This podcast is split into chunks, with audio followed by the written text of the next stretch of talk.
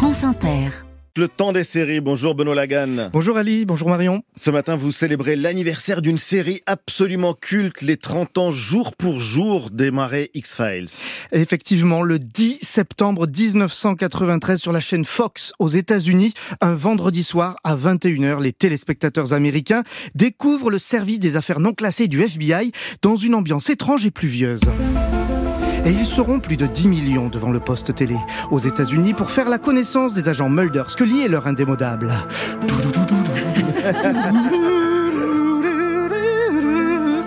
Et au plus haut de son histoire, la série va compter plus de 20 millions de fans américains. En France, la série débarque sur M6 aux alentours de 19h un dimanche du mois de juin 94 sous le titre Aux frontières du réel avant de basculer en soirée et gagner en popularité. Cette série redonne alors du peps au genre fantastique, un peu en désuétude à l'époque à la télé américaine. Elle va même faire émerger assez vite de nouvelles façons d'être fan, plus proches de celles de l'ère numérique interactive à venir que de l'époque des vieux fanzines polycopiés. X-Files annonce un peu le futur, en quelque sorte elle est la série aux frontières du 21e siècle. Et tout est déjà là dès la première saison et notamment dans son pilote qui s'ouvre sur un court texte sur fond noir, une information qui sème le doute.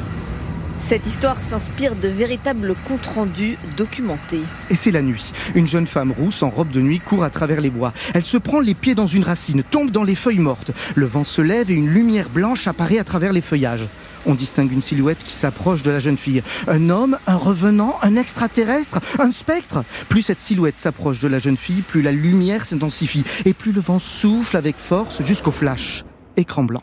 Extérieur jour, le corps est inanimé et à gauche, en bas de l'écran, comme dans un reportage, un texte nous informe du lieu de l'événement. La mort de la jeune femme est inexpliquée. Seul élément étrange, deux marques en bas du dos. Ce sera la première enquête du paranormalien Mulder et de la scientifique rationnelle Scully. Est-ce que vous connaissez un agent nommé Fox Mulder? Oui, je le connais. Comment ça? Par sa réputation. Il avait un, un sobriquet à l'académie. Euh, on l'appelait le martien. Bon, Benoît, 30 ans après sa création, elle, n'a pas un peu vieilli cette série? Eh bien, pas du tout. La série est dans son ADN à la fois ultra moderne et hyper conventionnel, donc assez indémodable. Chris Carter, le créateur d'X-Files, connaît ses classiques télévisuels et ça se voit. Il y a eu Kolchak, une série de 74, pas très connue chez nous, mais qui relate les enquêtes paranormales d'un journaliste, mais aussi les envahisseurs dont il va reprendre la dimension paranoïaque. X-Files se nourrit d'ailleurs des théories du complot qui traversent la société américaine. La série annonce involontairement, en quelque sorte, le boom complotiste actuel. Mais qu'est-ce que tu vas faire? Je. Je n'abandonnerai pas. Je dois aller jusqu'au bout.